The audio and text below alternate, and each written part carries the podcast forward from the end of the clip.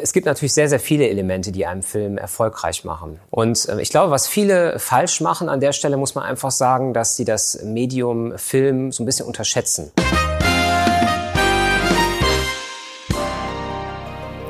Herzlich willkommen zu Teil 4 unserer kleinen Videoserie über Kreativfilm. Und wir möchten in diesem Teil über Highlights sprechen und über Ziele von Kreativfilm. Und ja, was war denn so bisher das, was in deiner Arbeit für dich persönlich so herausragend war? Ja, es gibt sehr viele schöne Momente. Natürlich einmal die Momente als Unternehmer. Da kann man natürlich hervorheben ähm, die Einstellung des ersten Auszubildenden. Das war für mich sehr toll, weil ich mir einfach dachte, nach 10, 12, 15, 16 Jahren Erfahrung kannst du auch was äh, vermitteln. Ähm, ich muss selber sagen, ich habe ja auch eine klassische Ausbildung gemacht, damals halt als Kaufmann, wie ich schon erwähnt habe. Ähm, aber man hat sich vielleicht nicht immer so die Zeit genommen, äh, hat nicht jede Abteilung so gesehen, sage ich mal. Und hier bei Kreativfilm kann man jede Abteilung sehen. Das macht sehr viel Spaß. Da wollen wir auch weiterhin äh, Gas geben in dem Bereich der Ausbildung. Dann natürlich die Einstellung unseres Producers, der jetzt der feste Ansprechpartner für die Kunden ist, auch total toll. Und natürlich auch persönlich eine große Entlastung und auch ein ganz toller Mensch. Ja, und ansonsten kann man sagen, Projekte. Da gab es natürlich einige tolle Projekte. Es gab zum Beispiel ein Projekt, ähm, das ist wirklich eine sehr, sehr schöne Geschichte. Da sind wir auch später eingeladen worden vom Kunden zu einer Vorführung. Und zwar war das ein Kinospot für die sogenannte Grafschaft Bentheim. Das heißt also ein Kinospot, ähm, der auch wieder ein, ähm, ja, ein Recruiting mit sich bringt, also quasi die Findung des, äh, der richtigen Mitarbeiter. Und da haben wir uns äh, im Drei-Scheibenhaus niedergelassen. Da haben wir einen ganz tollen Dreh gemacht in Düsseldorf, in diesem Turm, direkt gegenüber dem großen Apple Center. Und das war richtig toll in der obersten Etage mit perfektem Licht und einer ganz tollen Regiearbeit von Florian, unserem Regisseur.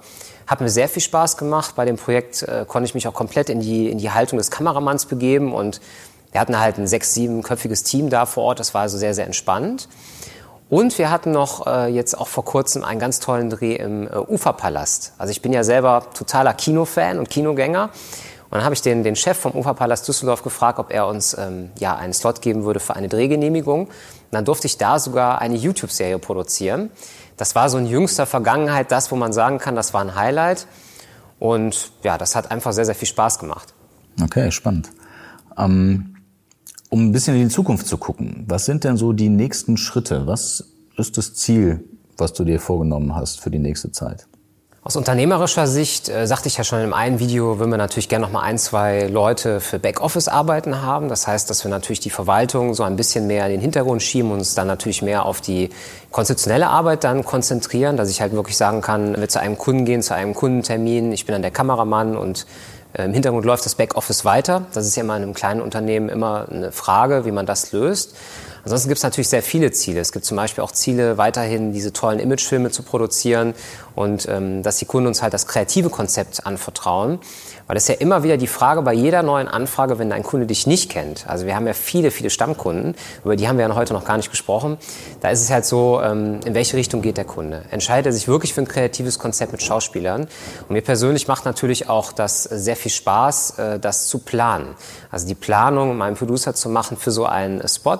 Das heißt, du hast halt einen Vorlauf von vier, sechs, acht Wochen teilweise, bis dann dieser Tag X kommt.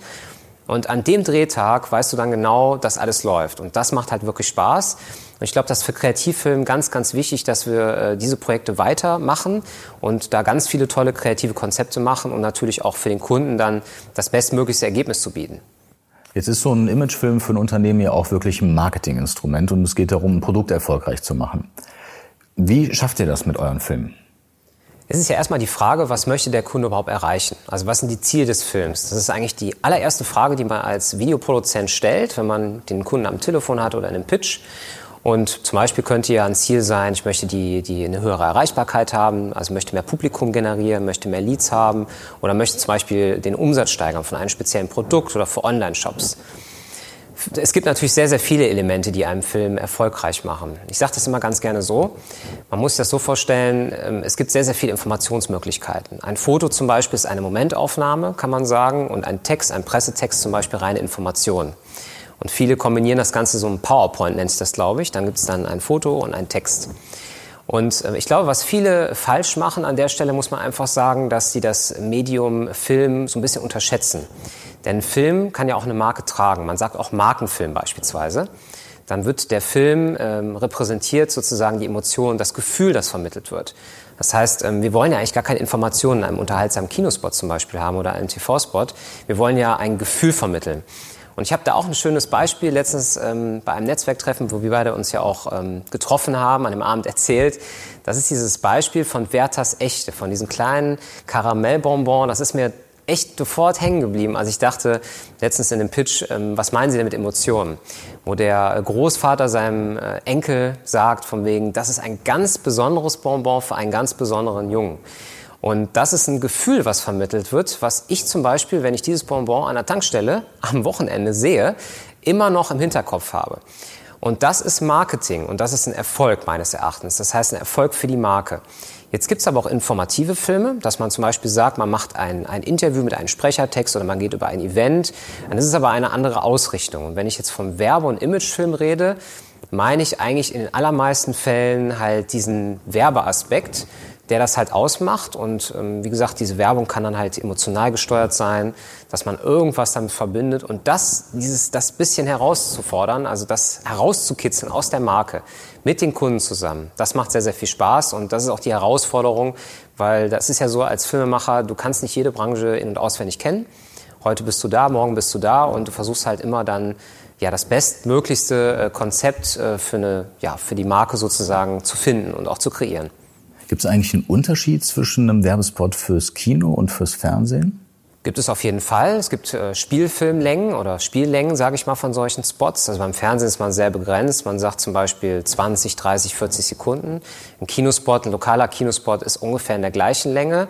Man kann auch damit sagen, Fernsehen erreicht mehr. Also es ist ja meistens nationales Publikum und du hast beim Kinospot, bist du ja sehr begrenzt, ähm, sage ich mal, in der Nische. Du kannst zum Beispiel sagen, ich möchte im Uferpalast oder im UCI-Kino oder im Cinestar, möchte ich nur Saal 9 für drei Monate ähm, ja, belegen, wenn man so will. Das heißt, du bist sehr lokal, du kannst dir theoretisch auch den Film aussuchen, wo du das verschalten möchtest. Ähm, das ist schon ein Unterschied und die Budgets sind natürlich ganz, ganz andere. Also ich würde mal sagen, äh, ein Fernsehspot ist eher was für eine nationale Kampagne. Ähm, und der Werbespot, der kann national sein, wenn das dann der Präsenter ist im Kino, dann läuft er halt quasi vor, bevor es dunkel wird sozusagen, nochmal der letzte Spot, das ist meistens dann der tolle Werbespot von Audi oder Volkswagen, den wir kennen, wenn wir uns einen Actionfilm anschauen.